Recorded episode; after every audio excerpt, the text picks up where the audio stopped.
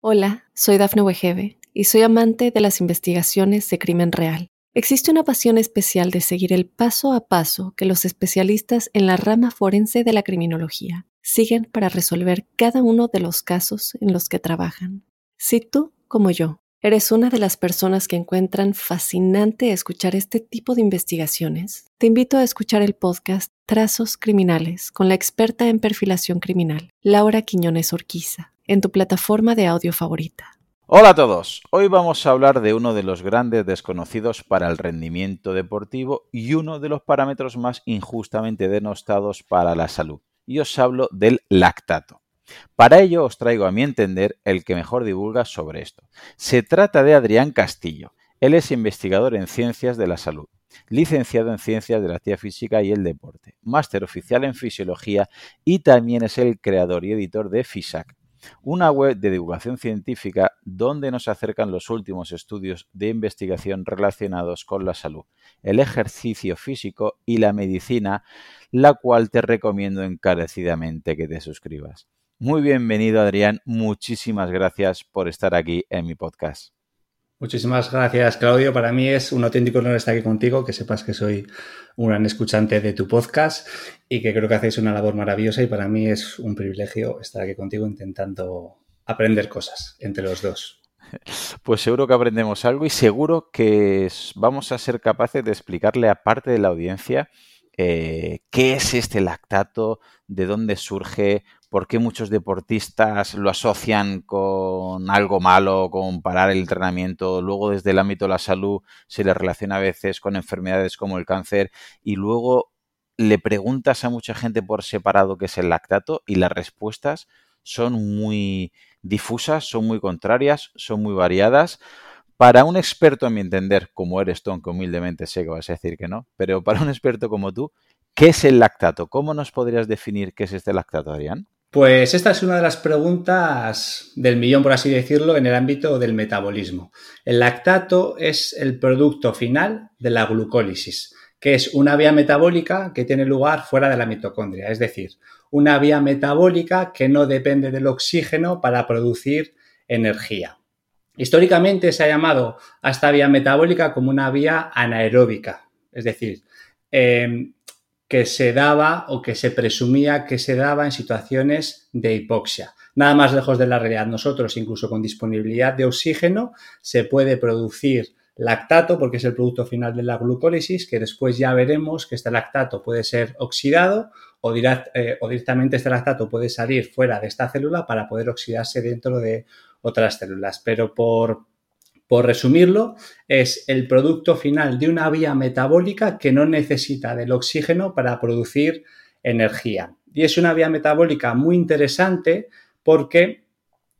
refleja el estado metabólico del organismo y de la célula en particular en relación a las demandas energéticas que tiene el organismo. Cuanta más velocidad demanda, cuanta más energía demanda el organismo y necesita energía a más velocidad, la principal vía metabólica para obtener energía será la glucólisis y si la tasa de demanda o las demandas energéticas son menores, porque por ejemplo estamos en reposo, estamos haciendo ejercicio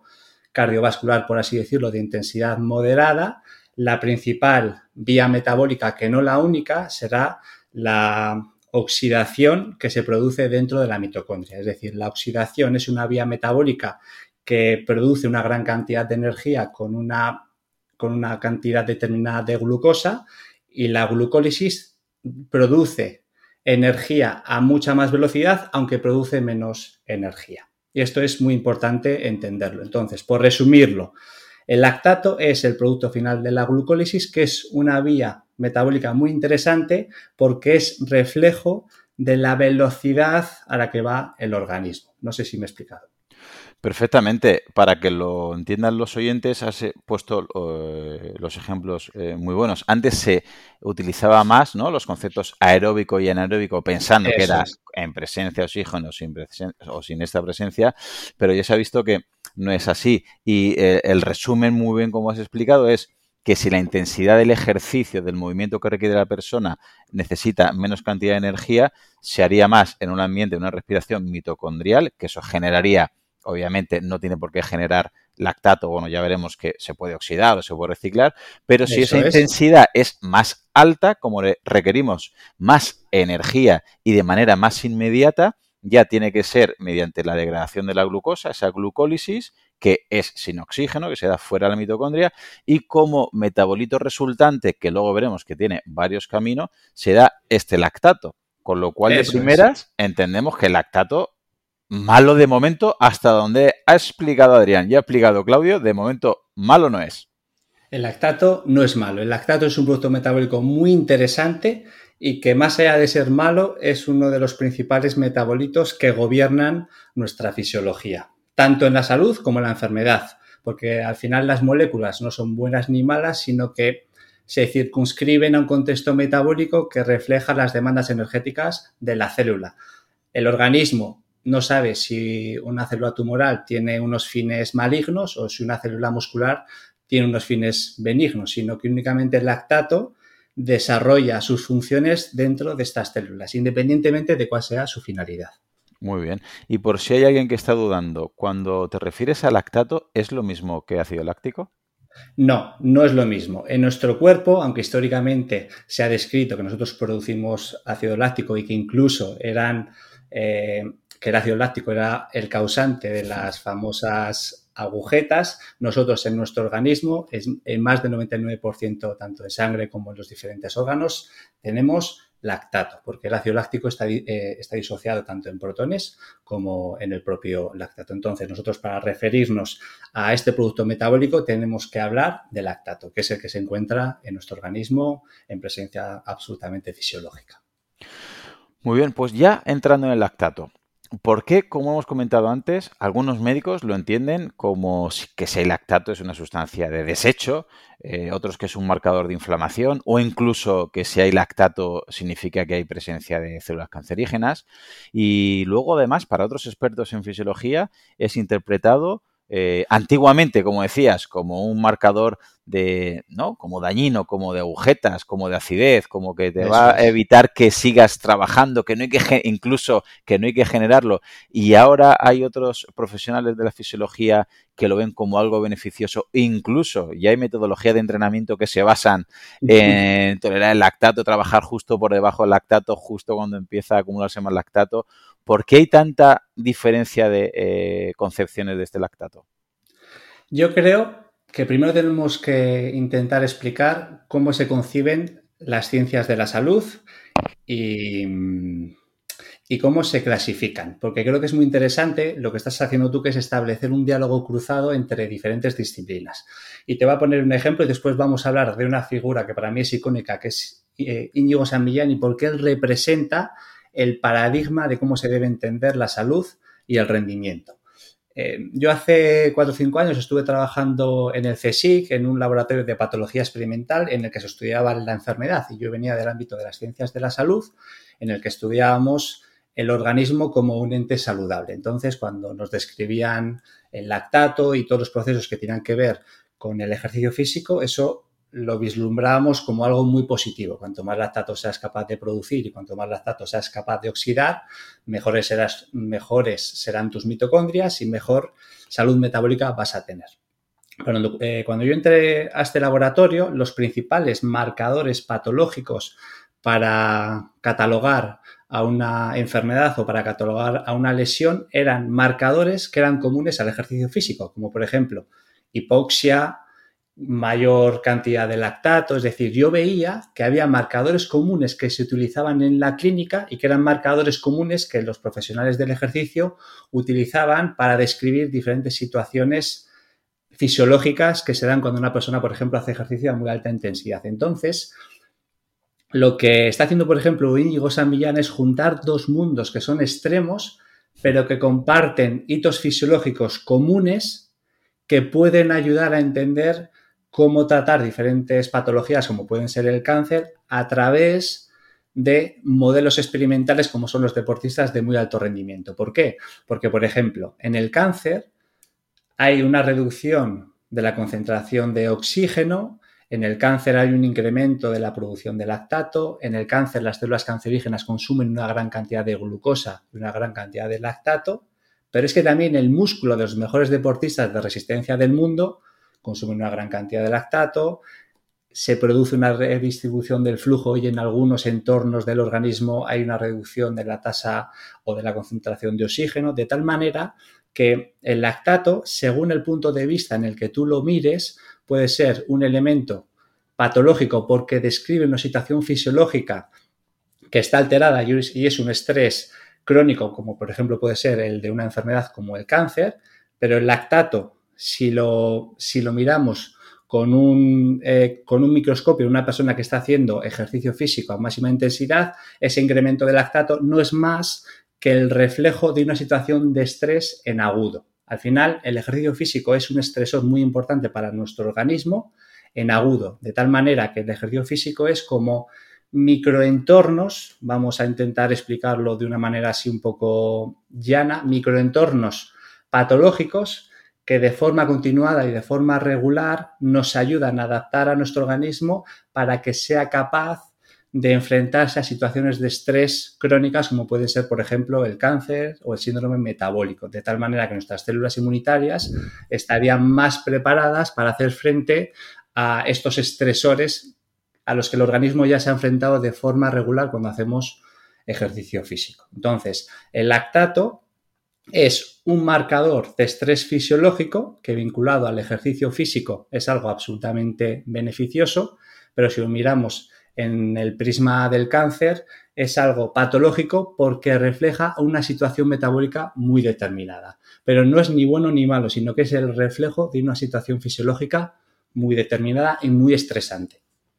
Claro, o sea, es lo importante que estás comentando de eh, lo que decimos siempre, de ponerlo todo en contexto, porque, por ejemplo, eh, la interleuquina 6 o tener una frecuencia respiratoria muy alta o la tensión arterial muy alta o el pulso muy alto, si estás entrenando, es lógico y, e, es, un, es un factor de seguridad, pero eso, en el sofá, una persona sedentaria es un factor de patología grave. Por eso muchas veces creo que es necesario eh, desde la ciencia, desde el rendimiento, desde la salud, que se hable a veces del contexto, porque como comentabas, ¿no? No hay moléculas buenas ni malas, hay contextos que son adecuadas o son peligrosas o son protectoras o son potencialmente dañinas. Por eso quiero ahora diferenciar un poquito contextos y que empecemos eh, por el rendimiento deportivo. ¿Por qué se está usando dentro de esta disciplina de alto rendimiento sobre todo últimamente el lactato como medidor de intensidad o para pautar entrenamientos? ¿Está un poquito de, moda esta medición de lactato o marcar incluso entrenamientos por, por lactato? Sí, efectivamente, sobre todo en deportes de resistencia, el lactato es un marcador de salud y de funcionalidad mitocondrial. De tal manera que, como hemos dicho antes, si dividimos las vías, eh, las vías metabólicas en dos principales vías, una vía oxidativa que tiene un mayor rendimiento pero a una menor velocidad, que sería la vía oxidativa mitocondrial, y en cambio la vía glucolítica, que es una vía que produce ATP a una mayor velocidad pero con un menor rendimiento, cuando empezamos o cuando incrementamos la intensidad del ejercicio,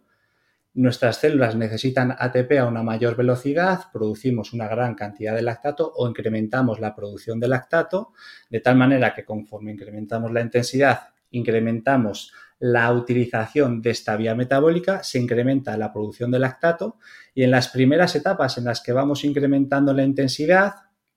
producimos lactato, pero a la vez este lactato también puede ser oxidado dentro del tejido muscular para seguir produciendo energía.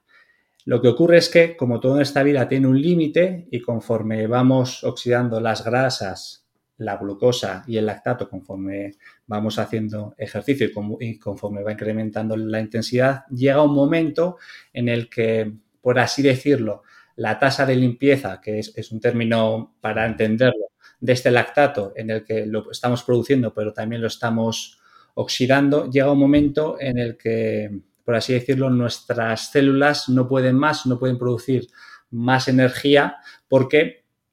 eh, la tasa a la que la requieren y la tasa de la capacidad de oxidación está limitada. Entonces, la capacidad que tengan tus células de producir lactato y de oxidarlo es un marcador muy claro de rendimiento. Cuanto más lactato seas capaz de producir y cuanto más lactato seas capaz de oxidar, significará que tu tejido muscular, que tus mitocondrias son más funcionales. Por eso se está viendo que, por ejemplo, los mejores maratonianos del mundo son capaces de producir mucho, mucho, muchísimo lactato, pero todo ese lactato, en vez de incrementar en sangre, lo que hace es que es utilizado por las células de tanto del cerebro como las del tejido muscular para seguir produciendo energía. Sus mitocondrias tienen, por así decirlo, como un embudo tan grande, tan grande, tan grande que por ahí pasa todo y por ahí, pueden, eh, y por ahí podemos meter una gran cantidad de sustrato energético para producir energía de una forma continuada.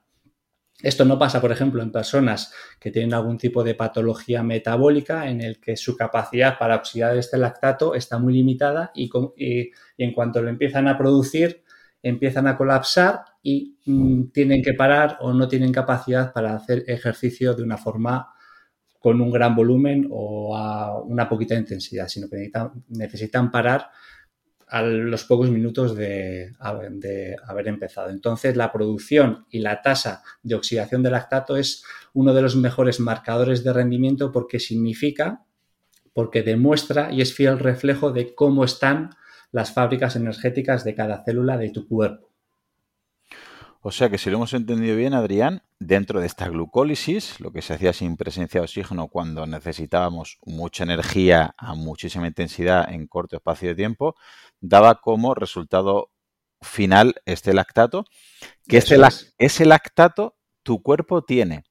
la eh, opción de lavarlo, de reciclarlo, de oxidarlo, y eso lo que significa es que de manera luego indirecta, de manera secundaria, nos vuelve a aportar energía. Eso es. Entonces, ha pasado de ser hace años, yo lo estudié así en la facultad al principio, como una sustancia de desecho, a resulta que más que ser un desecho,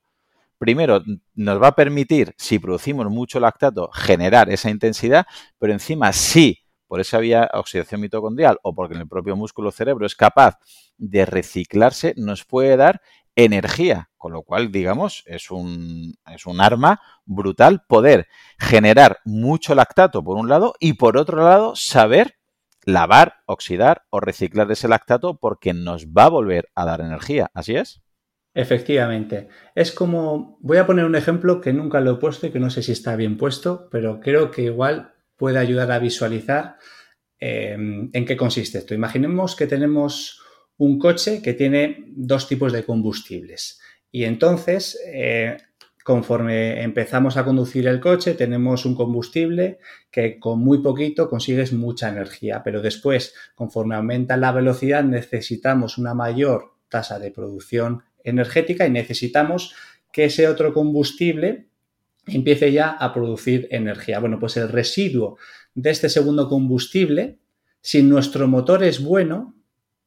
sería capaz del residuo volver a utilizarlo para volver a producir energía. De tal manera que si encontramos una tasa óptima de,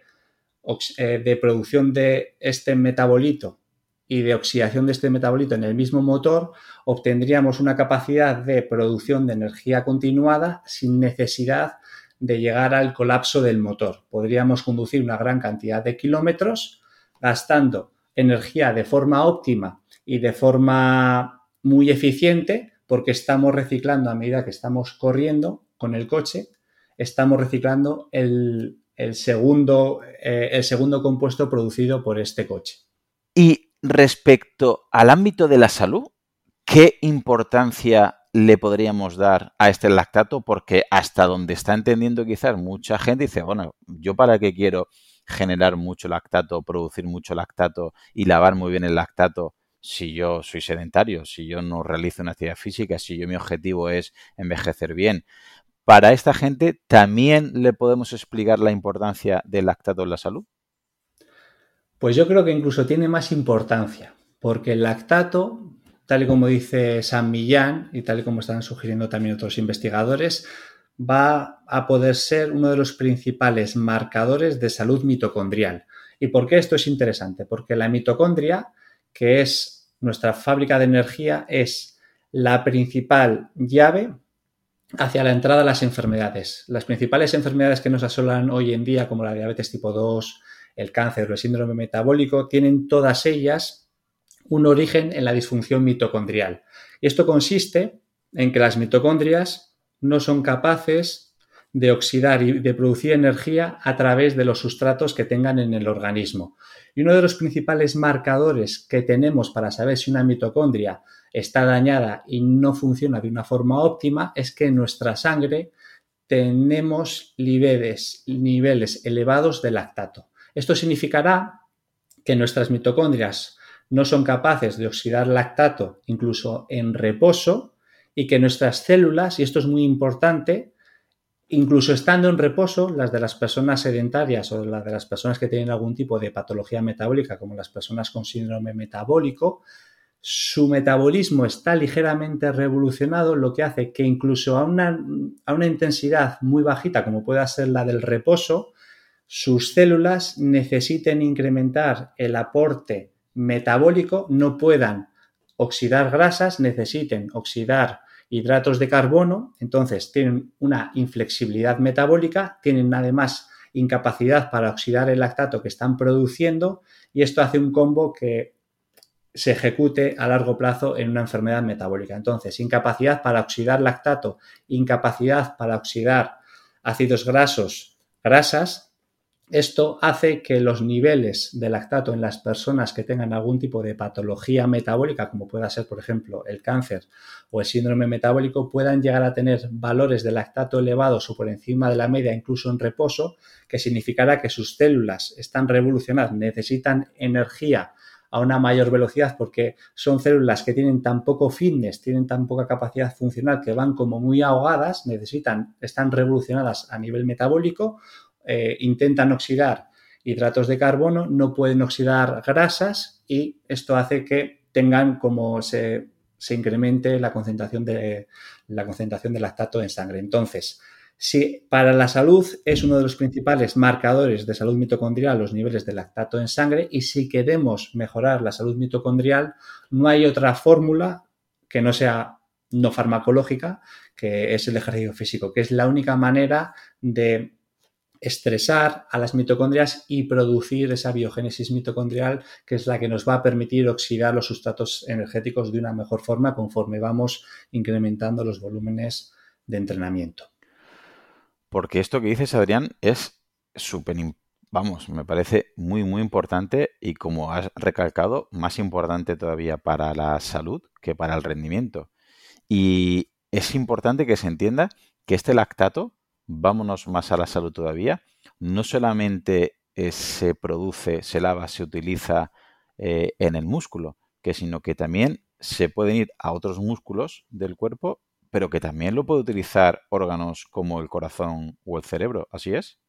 Efectivamente, existe una especie de lanzaderas o de transportadores de lactato intracelular, es decir, entre las células. Por ejemplo, cuando el músculo produce lactato, este lactato puede pasar de las fibras tipo 2 a las fibras tipo 1 para ser oxidado y seguir produciendo energía, pero también este lactato puede viajar al cerebro, puede viajar al corazón y puede ser utilizado para producir energía. Se cree, bueno, se cree no, ya se ha estudiado y ya se ha investigado que el lactato es el principal metabolito y el principal combustible de órganos como por ejemplo el cerebro incluso por encima de la glucosa. Entonces, el lactato es un componente metabólico trascendental para el buen funcionamiento de órganos tan imprescindibles como es el corazón, es el músculo o es el sistema nervioso. Entonces, el lactato es un sustrato energético imprescindible para el buen funcionamiento de todos los órganos y para que sea para que pueda ser oxidado y para que pueda ser utilizado de una forma óptima, necesitamos que las mitocondrias que las fábricas de energía de los diferentes órganos tengan, tengan esa capacidad funcional de poder oxidar este sustrato metabólico. Y respecto al nivel que hay o a la utilización que pueden hacer nuestras células de este lactato, siempre hay un, nivel eh, más o menos estable, hay mucho cambio, porque a veces leemos, eh, los que no somos expertos en este tema, eh, mucho el concepto del turnover del lactato, y a ver si nos podrías explicar con la diferencia que habría en una persona en reposo y en la misma persona cuando está en ejercicio. Pues esta pregunta que tú has hecho, yo creo que es la pregunta del millón que deberíamos hacernos las personas que nos encanta el ejercicio físico y las personas sobre todo en el ámbito clínico, que es estudiar qué sucede cuando hacemos ejercicio físico, es decir, cuáles son las demandas metabólicas que el músculo adquiere cuando hace ejercicio a máxima intensidad. Diferentes estudios nos han dicho que se multiplica hasta por 100 veces las demandas metabólicas que el músculo necesita cuando estamos haciendo ejercicio a muy alta, a muy alta intensidad, de tal manera que todo el foco del sistema nervioso para llevar el flujo energético y para que todas las demandas nutricionales vayan al músculo para producir energía, se llevan de una forma uniforme, de tal manera que el músculo únicamente tiene que oxidar y producir energía de una forma continuada. Entonces, cuando hacemos ejercicio físico, se incrementan las demandas nutricionales de, glucosa, y de lactato, de tal manera que el lactato aumenta dos, tres veces más que la glucosa al pasar de reposo a ejercicio físico. Es decir, el lactato incrementa incluso más todavía eh, las, incrementa la concentración en el, en el organismo porque es uno de los principales productos que oxida el músculo para producir energía. Y cuando hacemos ejercicio físico, y esto es determinante para entender por qué puede ser la principal herramienta no farmacológica para luchar contra las principales enfermedades metabólicas es que si, por ejemplo, cuando hacemos ejercicio físico, eh, cuando, estamos en reposo, perdón, el músculo oxida en torno a un 40% del lactato y, por así decirlo, libera el 53% del lactato al resto de los órganos para que pueda ser oxidado, cuando hacemos ejercicio físico, es decir, cuando nuestro cuerpo se pone en funcionamiento para que toda la maquinaria tenga como objetivo producir energía en el músculo y hacer frente a ese estresor en agudo, que es el ejercicio físico, el músculo puede llegar a incrementar la solicitud de lactato hasta un 76% y libera hasta el 89%. Es decir, incrementa mucho el turnover de lactato hacia el músculo de tal manera que todas las demandas energéticas van hacia este tejido que es tan trascendental para luchar contra las principales enfermedades, sobre todo el síndrome metabólico y el cáncer. Si esto lo entendemos, ¿qué ocurre cuando hacemos ejercicio físico a máxima intensidad o intensidad moderada, en el que las demandas nutricionales o las demandas energéticas se vehiculizan hacia el músculo? Esto nos da a entender que si esto, si se lo lleva al músculo, si esta demanda nutricional, si estas calorías se las lleva al músculo, no se las van a llevar otros tejidos, como por ejemplo pueden ser los adipocitos para almacenar grasa, o en un caso hipotético, en un caso muy, eh, muy hipotético, que eso si queréis ya lo hablaremos más tarde, el tumor para producir energía y poder seguir dividiéndose. El músculo es el principal, la principal arma nuclear que tenemos para producir energía, para quemar energía y para quemar el combustible que tenemos en nuestro organismo. El turnover de lactato como piedra angular dentro de nuestro metabolismo incrementa, por ejemplo, desde un 42 hacia casi un 80, hasta hacia casi un 80%.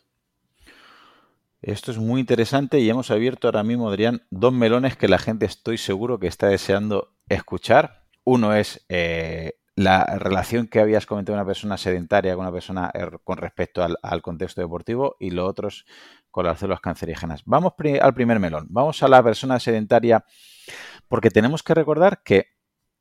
el lactato que podríamos eh, eh, ver como marcador en sangre no es el lactato que estás produciendo, es el lactato que produces menos el lactato que eres capaz de oxidar. Con lo cual, si Adrián ahora mismo tiene más lactato en sangre que yo, significaría, si estamos los dos en absoluto reposo, hipotéticamente, esto significa, si tú ahora mismo, Adrián, tienes más lactato en sangre que yo, que tú ahora mismo, digamos, mitocondrialmente, metabólicamente estarías en peores condiciones respecto a mí? Imagínate que tenemos dos Claudios, que son la misma persona y que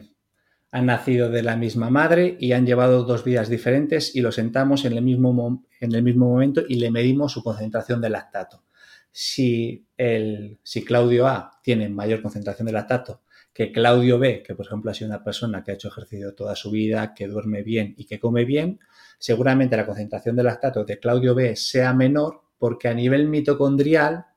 su capacidad oxidativa y de producción de energía sea muchísimo mejor. Efectivamente. Que no, que no significa que el Claudio B sano produzca menos lactato, sino que lo que estás poniendo en el ejemplo, que está produciendo el mismo lactato, pero hay eh, lo está oxidando, lo está lavando, lo está reciclando y el lactato resultante final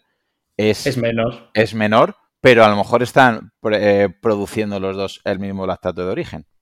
Seguramente pueda producir menos porque necesita menos a nivel de eso es, es mucho más eficiente su maquinaria y a, nivel de reposo seguramente tire más con sustratos dependientes de las grasas, pero en, condiciones de igualdad en producción de lactato, tú vas a tener, Claudio B, tendrá hmm. mucha más capacidad para oxidar ese lactato, eh, eh, em, efectivamente. Y después es muy interesante eso que has dicho, que a nivel de eficiencia energética, con la misma cantidad de energía, serás capaz de producir más carga mecánica. Es que eh, muchas veces creo que la gente no lo ha terminado de entender eh, esto del lactato porque hablan que si Kilian Jornet eh, a la intensidad que corre no genera tanto lactato. Y entonces tienes que poner un contexto y decir, bueno, claro que genera lactato, genera seguramente más lactato que nadie en el mundo. Lo que pasa es que es capaz de tolerar, de reciclar. Pero, tiene unos embudos así de gigantes para que entre ahí todo. Claro. puede oxidar hasta petróleo. porque tiene unas mitocondrias tan absolutamente extraordinarias y con la capacidad de oxidar que todo lo que produce es capaz de meterlo para seguir produciendo energía sin, sin llegar a ese límite de congestión en el, que, en el que la producción no supera a la capacidad de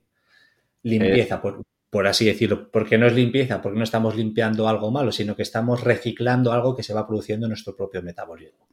Es el mismo ejemplo que cuando te escuché en un podcast que hablabas que eh, un ciclista, no sé si era 300 vatios, generaba, una persona entrenada, generaba la misma cantidad de lactato que una persona sedentaria si tenía un problema metabólico o tenía obesidad o era un sedentario total, para que entienda la gente, la población, la diferencia y lo bueno del, que hay que poner siempre en contexto cada una de las personas y sobre todo la importancia de tener una vida activa y de entrenar para luego poner en contexto cualquier cosa, llámese lactato, llámese interleuquinas, llámese cualquier otro parámetro. Eso es, efectivamente, lo que tú has dicho, que es un estudio que se vio realizado por San Millán, en el que vieron que la cantidad de lactato producido por un ciclista eh, profesional a 300 vatios, que ya son vatios, hmm. era el mismo que tenía una persona con síndrome metabólico en reposo. Es decir, que el motor de esta persona tenía la intensidad o estaba tan revolucionada como, una, como el de una persona que estaba moviendo tantos vatios o era igual de eficiente, que eso es lo malo, o sea, que una persona que es incapaz de sostener una demanda metabólica porque en cuanto empieza se fatiga, esto significa que su calidad mitocondrial es, es muy deficiente. Efectivamente. Volvamos al otro melón que habíamos abierto que me parece también súper interesante. Respecto a las células cancerígenas y lactato. ¿Qué hay de cierto en esta relación? ¿Hasta cuánto podemos afirmar que hay algo de relación entre estos dos elementos? Pues posiblemente la relación que exista entre el lactato y las células cancerígenas sea una de las relaciones más fructíferas que existen en la naturaleza, de tal manera que el entorno tumoral, el microambiente tumoral y las células tumorales,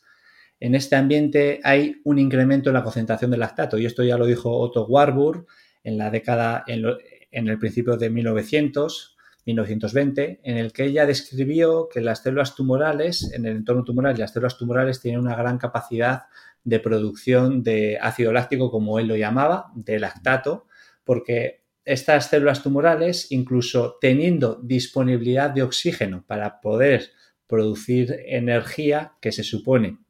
que con, una, que con un molde de glucosa, si se oxida, se va a obtener una gran cantidad, una mayor cantidad de energía. Lo que hacían las células tumorales es, en lugar de oxidar esta glucosa, lo que hacían era fermentarla y producir lactato. Esto les hizo pensar a los investigadores o a los diferentes estudiosos del cáncer que en la célula tumoral había un daño mitocondrial porque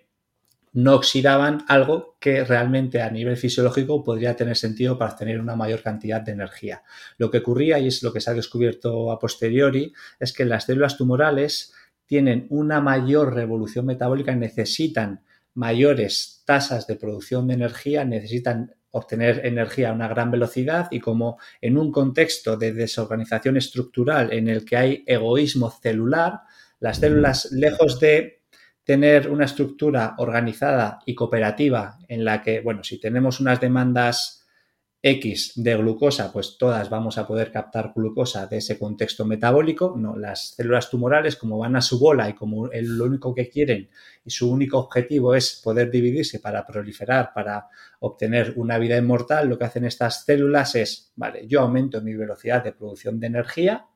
produzco energía a través de la glucólisis, como hemos dicho antes, producimos una gran cantidad de lactato y este lactato es protagonista, como tú bien has dicho, en el cáncer. Este lactato, que es producido por las células tumorales, como ya hemos dicho antes, es un producto metabólico, pero que también puede ser utilizado para producir energía por otras células tumorales que no lo hayan producido. Entonces, este lactato se capta por otras células tumorales y este lactato es oxidado para producir nueva energía. ¿Vale? Esto es un punto. Después, este lactato dentro del microambiente tumoral ejerce diferentes funciones. Es inmunosupresor, de tal manera que crea un ambiente antiinflamatorio en el que las células del sistema inmunitario, lejos de favorecer los objetivos del organismo, que serían luchar contra una enfermedad como pueda ser el cáncer, que no va en sintonía con nuestros fines evolutivos, lo que hace es que crea un ambiente antiinflamatorio, inmunosupresor, para que el cáncer pueda acampar, a eh, pueda acampar a sus anchas y expandirse y poder seguir proliferando. Es también muy paradójico cómo las células del sistema inmunitario pueden llegar a asociarse mediadas por el lactato para favorecer la progresión del tumor. Por ejemplo, los macrófagos asociados al tumor, que tienen un perfil antiinflamatorio y proliferador, ayudan al ambiente tumoral a fortalecer su estructura de tal manera que crean nuevos vasos sanguíneos y ayudan a, crear una estructura más, más, fuerte para que el tumor se pueda, eh, pueda convertirse en algo más agresivo y poder combatir a las células sanas que son las que estarían eh, para poder combatir a las sus células vecinas que son las que luchan contra ellas por el sustrato metabólico. Entonces, el lactato ejerce de un, de un señalizador, ejerce como un señalizador metabólico de tal manera que ayuda a, a, ser sustrato metabólico de todas las células de ese ambiente tumoral y ayuda también a crear nuevos vasos sanguíneos favorecidos por esas células del sistema inmunitario, como pueden ser los macrófagos, que dan soporte al crecimiento del tumor. Entonces, el lactato es producto metabólico y también es señalizador, es un oncoseñalizador para el crecimiento y para la progresión de la agresividad de ese tumor. O sea que si lo entendemos bien, este lactato, si somos capaces de producirlo reutilizarlo, eh, reciclarlo, limpiarlo en nuestras células, en nuestros tejidos, en nuestros músculos, nuestro cerebro, nuestro corazón, le podemos estar privando de este lactato a estas células cancerígenas que me ha gustado lo que has dicho que son egoístas porque me parece que el último, el último libro de Carlos López Otín le llama así, ¿no? Egoístas, viajeras e inmortales, creo que es el título, que me parece un título espectacular. Si entendemos eso, claro, aquí el ejercicio es eh, otra vez el primer arma no farmacológica, la primera herramienta no farmacológica, me parece imprescindible o por lo menos altamente recomendable, precisamente si hemos entendido el contexto que has explicado, porque lo vamos, podemos privar a estas células cancerígenas de este lactato, ¿verdad?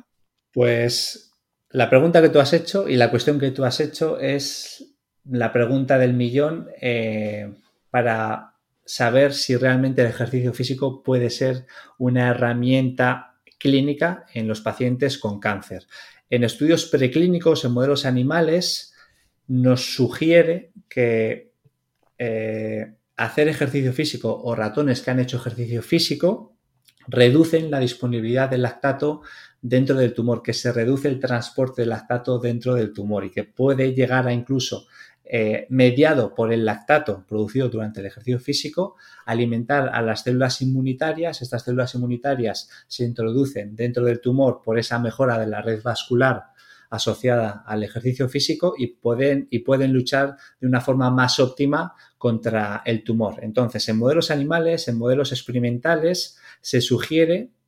que el ejercicio físico podría ser una herramienta para reducir la concentración de lactato intratumoral. Ahora bien, a nivel clínico y con pacientes, una de las cuestiones que se plantean es si estos pacientes tienen la suficiente calidad muscular, calidad mitocondrial como para sostener volúmenes e intensidades de entrenamiento que den consistencia a esas hipótesis fisiológicas que se plantean en, relación con el lactato. Es decir, a nivel de marco teórico es mm, parece de cajón pensar que el ejercicio físico podría ayudar a mejorar el estatus metabólico del lactato, favoreciendo ese trasvase hacia el músculo. En pacientes en los que la enfermedad esté muy avanzada, en los que el tratamiento les ha dejado muy débiles, eh, se debe investigar con consistencia realmente cuál puede ser el papel del ejercicio físico. Pero sabiendo que el ejercicio físico no tiene efectos secundarios en los pacientes, que si se prescribe de una forma óptima tenemos beneficios asociados a nivel psicológico, a nivel óseo, a nivel de calidad de vida, si se prescribe de una forma óptima en dosis, y en volumen y intensidad, podríamos estar jugando con ese turnover de lactato que hemos hablado antes, incrementar las demandas metabólicas hacia el músculo y poder, que esta es una hipótesis, poder, poder robar sustrato metabólico del tumor hacia el músculo, o por lo menos fortalecer la capacidad de las mitocondrias para oxidar lactato y en esa hipotética lucha músculo-tumor intentar que la balanza se vaya del lado del músculo, que eso favorecerá después que la eficacia de los tratamientos principales sea muchísimo mejor. Esto, mm, vamos, me parece que, tendría que mm, ser archiconocido, pero, y hemos, estamos hablando del tratamiento. Pero te hago la misma pregunta que le hice a Mario Redondo, que pasó por aquí por el podcast, precisamente hablando de, de cáncer y ejercicio físico. A nivel de prevención, ¿podría pasar lo mismo eh, con el lactato, pero ya es con el lactato, con la glutamina, con la glucosa, con el hierro, que son cuatro de los sustratos que parece ser, corrígeme, que tienen en común eh, tus células musculares durante el ejercicio y las células cancerígenas. Es decir, a nivel preventivo, también podría ser eh, recomendable la herramienta de la actividad física para ir privándole de estos cuatro sustratos al tumor. A nivel preventivo, es con diferencia la herramienta más potente que tenemos para poder prevenir cualquier tipo de enfermedad y sobre todo el cáncer, si estamos hablando de sustrato metabólico, porque sabemos, eh, porque ya hemos comentado y tú has comentado muchísimas veces, que el músculo es el principal banco metabólico al que van los diferentes sustratos, glucosa, lactato, eh, todo, todo, o sea, todo. Entonces, a nivel de prevención ya sabemos que si el músculo es capaz de sostener esa glutamina, esa glutamina no irá hacia células, por ejemplo, precancerosas, que en un ambiente más fértil podrían desarrollar características eh, tumorales más agresivas y derivar en un cáncer más agresivo que, por ejemplo, en estadios más tempranos. Lo mismo pasa con el hierro, lo mismo pasa con la glucosa, lo mismo pasa con el lactato. Todo aquel sustrato energético que sea captado por el músculo no va a ser captado por otras células que pueden estar por ahí eh, de una forma más o menos latente y que en un momento determinado puedan llegar a activarse. Ese caldo de cultivo imprescindible ha creado por el ejercicio físico, ese ambiente antiinflamatorio con unas bajas concentraciones de glucosa y de lactato, no va a favorecer que germinen esas posibles semillas diseminadas por nuestro organismo que pueden ser células con algún tipo de mutación que si se fertilizan con, con esos sustratos que de poco a poco pueden, eh, pueden acelerar la mutación de diferentes genes, eh, puede hacer que estas, eh, que estas células con un fenotipo precancerígeno puedan pasar a un fenotipo cancerígeno. En la prevención, el ejercicio físico no tiene ningún tipo de parangón. Y en el tratamiento del cáncer,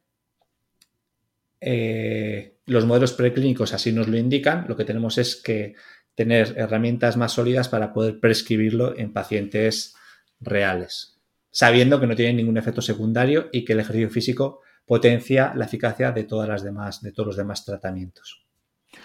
La verdad es que escuchándote a ti o leyéndote a Alejandro Lucía o Iño San Millán o escuchando a, Mario Redondo, me, parece, me pongo nervioso, me pongo agresivo que esto no sea más conocido, no se divulgue más, no se sepa más, porque son herramientas, entre comillas, fáciles, cómodas, gratis y de acceso a casi todo el mundo. Y al final, la calidad de vida que nos daría la población el gasto sanitario que nos evitaría, es decir, casi mires por donde lo mires, es un win-win, es decir, son ventajas todas y, creo que, a día de hoy, que como has comentado, que al principio Otto Warburg hablaba que era un contexto más metabólico, ¿no? Luego se empezó casi a burlarse de él, como que no, no tenía ni idea, es más genético y demás ostras, 100 años después, hemos vuelto otra vez ¿no? a aceptar su hipótesis y su teoría y eso otra vez parece ser que se le está dando más importancia a través de lo metabólico, pero creo que seguimos en general sin darle la importancia en el aspecto metabólico a lo que tiene la actividad física y creo que, repito, que luego a veces me dicen ¿no? que parece que estoy un poquito de la farmacología. Después de, obviamente, eh, las terapias farmacológicas, la primera herramienta y más fuerte por lo menos en la prevención y muy quizás en el tratamiento, tenemos que remarcar que es unos hábitos de vida saludable y la actividad física. Es que eso es, que eso es innegable. Está claro que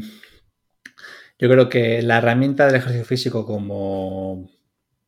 o que o sea, que el ejercicio físico llegue a formar parte del ámbito clínico, creo que está más cerca que creo que está más cerca que nunca y creo que la divulgación científica, por ejemplo, que tú haces o que hacen muchos profesionales o que intentamos hacer muchos profesionales va en esa dirección. Creo que muchos clínicos no son conscientes de las bondades que tiene el ejercicio físico, porque, por ejemplo, la fisiología del ejercicio no se conoce para poder saber describir qué es lo que pasa en un deportista de alto rendimiento, como hace eh, Íñigo San Millán. Estudia a los mejores deportistas para entender su fisiología, para después poder tratar o poder estudiar el cáncer desde su profundidad, porque al final el cáncer es una enfermedad genética que empieza con una mutación en un contexto metabólico muy determinado. Entonces, Em, la vía genética y la vía farmacológica son vías absolutamente imprescindibles, las, em, pero como herramienta complementaria absolutamente imprescindible debería ser el ejercicio físico porque contextualiza, porque crea un caldo de cultivo que ayudaría a que los pacientes pudiesen tener un mejor estatus cardiovascular, un mejor estatus metabólico para hacer frente a una a una enfermedad que es agresiva y que pone tu cuerpo al límite, si tú estás fuerte a nivel cardiovascular, a nivel mitocondrial, a, nivel metabólico, ante una enfermedad que es tan agresiva metabólicamente, podrás sostener esta lucha con unas, con mayores, eh, con unas mayores herramientas y después enfrentarse a los tratamientos que son altamente agresivos con una mayor capacidad de superación. Entonces, el ejercicio físico es una herramienta para mejorar la calidad de vida de, los pacientes, por supuesto, pero es una herramienta para sostener el avance de la enfermedad que es tan agresivo. Mejora el pronóstico de la enfermedad y mejora la eficacia de los tratamientos. Y si esto no se hace, em, es por desconocimiento y porque el ejercicio físico como herramienta clínica no lleva, tanto años, no lleva tantos años estudiándose, pero más pronto que tarde va a pasar a ser una de las principales herramientas en la lucha contra el cáncer, estoy casi convencido, sabiendo que hay terapias que son imprescindibles, pero que el ejercicio físico debe ser parte de todo el pastel. Completamente de acuerdo. Y esto, lo que estamos hablando es eh, eh, del cáncer y habrá mucha gente que dirán, bueno, eh, sí, eh, se están centrando mucho en el cáncer, ya está claro el cáncer, pero es que lo podemos también extrapolar, eh, por ejemplo, a la depresión o al Alzheimer, el tema del lactato. Es decir, aunque es sabemos que es una relación muy compleja, porque también ah, tiene relación con vías genéticas y epigenéticas, ¿podríamos hacer alguna hipótesis qué relación tendría este lactato con estas patologías como depresión o incluso el Alzheimer? Pues se está estudiando y se está hipotetizando que el lactato podría llegar a ser un agente farmacológico con capacidad de reducción de los síntomas de la depresión y cuando ya tienes, o sea, de prevención de la depresión y cuando ya tienes la depresión de poder luchar contra esta enfermedad con mayores, eh, con, con, con mayores garantías, sabiendo que es una enfermedad altamente compleja, que depende de muchísimos factores, que muchas veces no son eh, muchas veces un paciente no tiene la capacidad para poder moverse o para poder incrementar esa producción de lactato, pero sabemos que el lactato tiene la capacidad de regular la actividad de enzimas relacionadas con el control de la estructura del ADN en el hipocampo, eh, mejorando la expresión de determinados genes que se relacionan con la disminución del riesgo de la depresión y cuando ya la tenemos, de, mejor, de mejorar el pronóstico de esta enfermedad. Entonces, el lactato, como sabemos que es uno de los principales sustratos metabólicos de las neuronas y que dan soporte, por ejemplo, a los astrocitos, eh, este turnover de lactato y mantener las mitocondrias sanas dentro del micro, dentro del ambiente neuronal es fundamental para mejorar nuestra salud mental. Entonces, mejorar el metabolismo del lactato dentro de los pacientes o dentro de los o dentro de los sujetos sanos que queremos prevenir esta enfermedad, una de las mejores vías para poder prevenir esta enfermedad es incrementar los índices de actividad física porque sabemos que mejora la capacidad mitocondrial para eh, utilizar todo ese lactato en ese entorno de sistema nervioso y cuanto mejor sea esta capacidad de estas mitocondrias para poder oxidar y utilizar este lactato, menor riesgo tendremos de sufrir esta enfermedad a largo plazo. Está claro que es una enfermedad súper compleja que no depende únicamente de este factor, pero a nivel de prevención sabemos que es determinante para disminuir el riesgo. O sea que si nos ha quedado claro, Adrián, el lactato no solamente nos vale eh, para crear, eh, para obtener energía de manera más inmediata y a mayor cantidad, sino que también es uno de los eh, que influye en el rendimiento deportivo, que también es importante para la salud metabólica y, evitar esta disfunción mitocondrial. Obviamente hemos, lo hemos puesto en contexto con enfermedades como el cáncer, con la depresión, con el Alzheimer. Me parece que acabas de dar un máster acelerado de lo que es el lactato, de posibles aplicaciones del lactato y me encantaría terminar la entrevista con la ley de Pareto que tan pesado soy en todos los podcasts. Es decir, ¿nos podrías hacer un resumen de tres, cuatro, cinco factores o hábitos básicos por si hay alguien que ha llegado hasta aquí y dice, vale, tengo claro que el lactato, viva el lactato, siempre y cuando tenga un, contexto, tenga un contexto adecuado. Me has convencido, Adrián Castillo. Pero, ¿qué debería hacer, qué debería cumplir para obtener la mayoría de beneficios que hemos hablado hoy y evitar los eh, posibles perjuicios en contextos eh, que has comentado anteriormente? ¿Nos podría resumir qué cuatro, cinco o seis cosas podríamos tener en cuenta?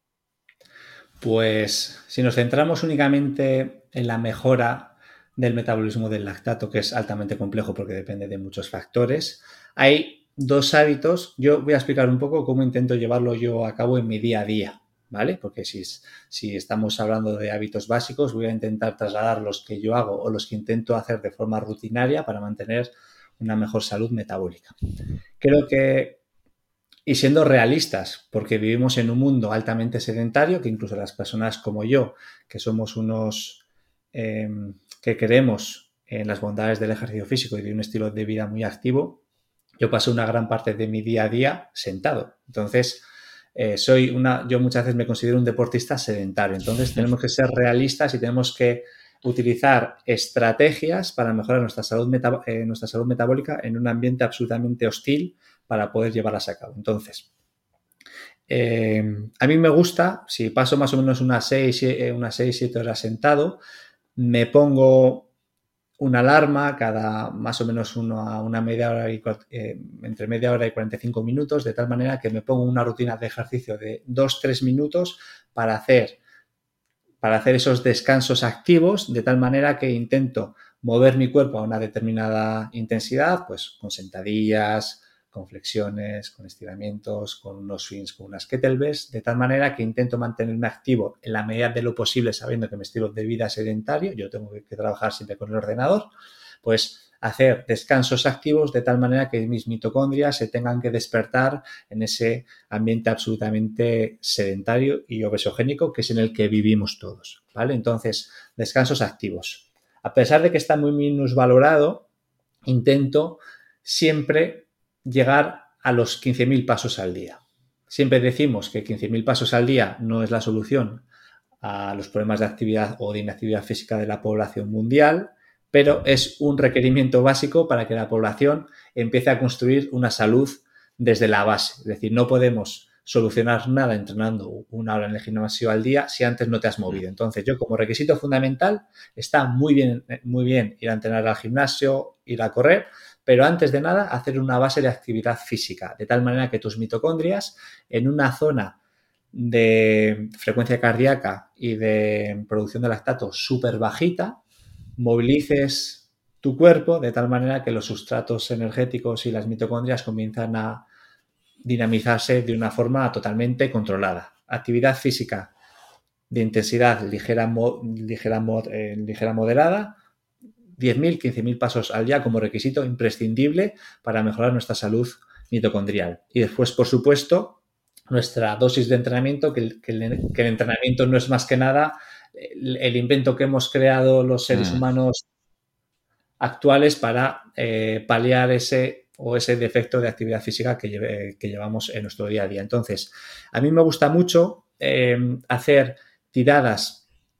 mm, cortas, largas de running o de bicicleta a una intensidad súper bajita, controlando mucho la frecuencia cardíaca. Entonces, pues salgo, por ejemplo, unos 10 kilómetros, que pues tardaré más o menos una hora de mi tiempo, pero en una intensidad muy bajita. Intento mantener siempre una, pues una frecuencia cardíaca en zona 1 o en zona 2. De tal manera que ese es un entrenamiento que intento hacer 3-4 días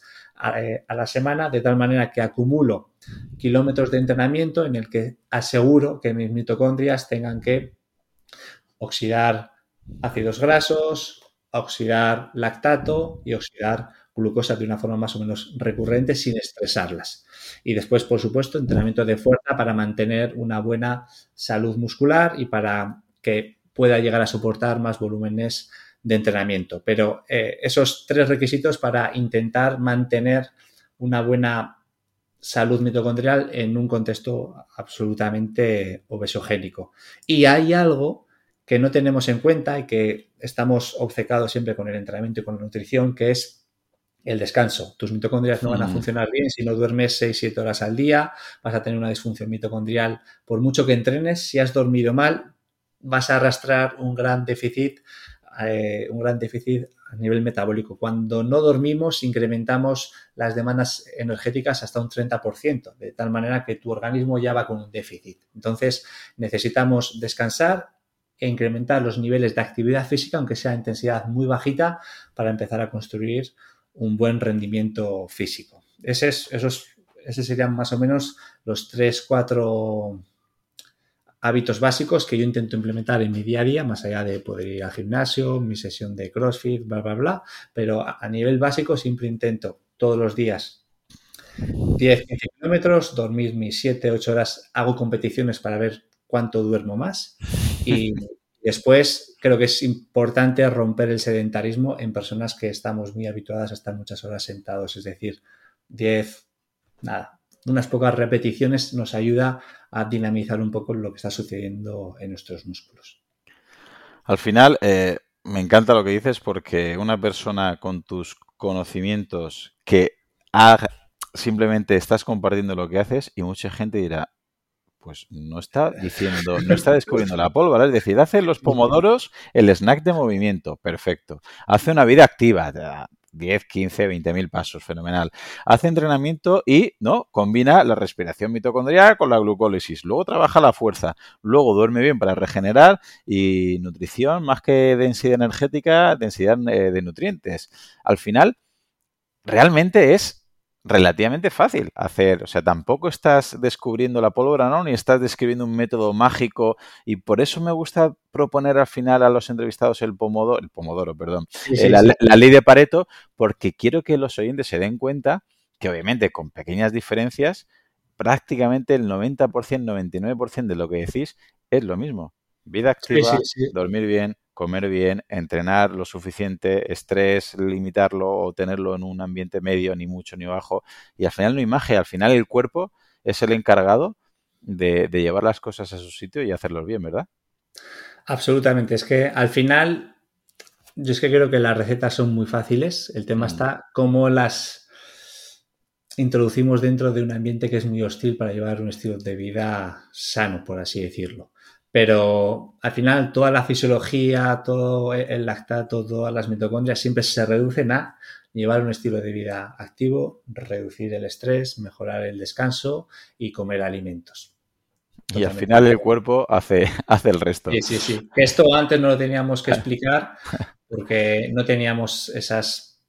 este contexto, pero actualmente eh, tenemos que entender o tenemos que ir a las bases para entender por qué hacemos las cosas. Desde luego, pues te quiero agradecer, Adrián, esta entrevista porque me hace mucha ilusión eh, entrevistarte, eh, dado a todo tu conocimiento, dado qué bien lo sueles expresar en redes sociales y sobre todo, repito, en tu revista, que en Twitter, por ejemplo, lo suelo recomendar cada vez que me acuerdo y me, acuerdo mucho. mucho. pero es verdad, sinceramente, eh, yo lo digo a mucha gente, y lo digo aquí públicamente y no tengo ningún conflicto de interés eh, con vosotros y lo digo con el corazón en la mano. Para mí, relación calidad de la publicación, precio, sin duda, eso es los números uno y a todo el mundo que le guste la fisiología, les recomiendo encarecidamente que os siga y que se suscriba a vuestra revista, Adrián, de corazón te lo pues digo. Pues te lo agradezco mucho, de corazón también te lo digo. pues si hay un incauto que aún no te conoce, ¿dónde te puede seguir?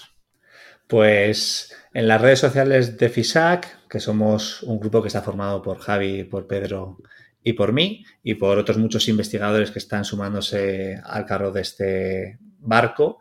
Eh, y pues por Twitter, que soy adrian.science, creo que salgo ahí con un avatar de, de la cara de un mono. Y después en Instagram. Es cierto que estoy intentando limitar mucho el uso de las redes sociales porque era algo que tenía ahí pendiente y creo que lo estoy consiguiendo. Y eso me está ayudando también a ser una persona más activa. Pero si me escriben me encontrarán por supuestísimo porque al final yo creo que las redes sociales bien usadas es un marco de, de encuentro con personas absolutamente maravillosas por ejemplo, contigo, eh, que, es una persona a la que siempre hemos escuchado y hemos admirado y que ahora podamos estar hablando, pues para mí es, es un orgullo. Así que, pues solo darte las gracias. Las gracias a ti. Te mando un fortísimo abrazo. Un abrazo fuerte. Hasta luego. Solamente agregar que si te ha gustado, la manera de agradecérmelo es que lo compartas con algún amigo, algún familiar, tu grupeta de entrenamiento o algún compañero. Si ves interesante el contenido y quieres escuchar los próximos episodios, suscríbete en tu reproductor de podcast habitual. También recordarte que me puedes encontrar en Instagram, Facebook y sobre todo YouTube, Twitter o en mi blog Profe Claudio Nieto, donde intento compartir información que creo interesante aclarar y divulgar. Y un último favor, déjame una reseña en la plataforma que utilices. Me ayudarás a darme a conocer y que pueda llegar el mensaje a mucha más gente. Así que con esto me despido, muchísimas gracias por escucharme y te espero en unos días por aquí con un nuevo episodio. Hasta pronto. Hola, soy Dafne Wegebe y soy amante de las investigaciones de crimen real. Existe una pasión especial de seguir el paso a paso que los especialistas en la rama forense de la criminología siguen para resolver cada uno de los casos en los que trabajan. Si tú, como yo, ¿Eres una de las personas que encuentran fascinante escuchar este tipo de investigaciones? Te invito a escuchar el podcast Trazos Criminales con la experta en perfilación criminal, Laura Quiñones Orquiza, en tu plataforma de audio favorita.